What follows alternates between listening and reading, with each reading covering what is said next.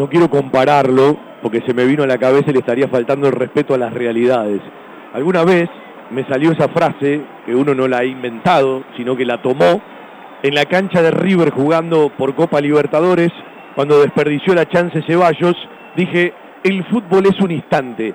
Y a veces es un instante, porque entra la pelota de Ursi, estás hablando de un final épico, de llegar a la última fecha aún teniendo chances matemáticas y prenderte a una ilusión.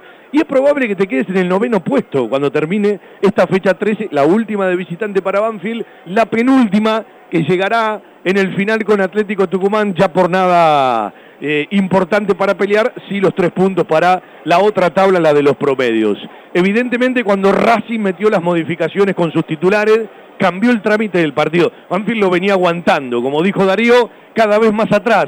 Se lo empataron, doble pelota en el área rival, generalmente es gol, llegó por el pie de Yancalay por todo lo que creó, se quedó con uno menos después del gol Racing por la expulsión por una protesta precisamente de Chancalay y en la última bocha del partido Ursi reventó el palo derecho del arquero Chila Gómez que ya no tenía nada que hacer porque iba de aquí para allá.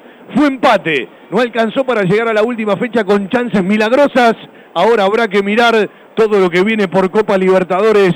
Banfield no te queda otra que ganar de local frente a Unión La Calera el jueves en la geografía mágica del Lencho Sola. Hasta aquí las posibilidades del torneo que hasta creo que se dilataron más de lo normal, porque la matemática siempre lo permite y nos quedará esa imagen que no pudo ser en el final del partido, aunque hubo para uno y para otro lado, y coincido con Darío, lo mejorcito de Banfield creo que fue la primera mitad del segundo tiempo.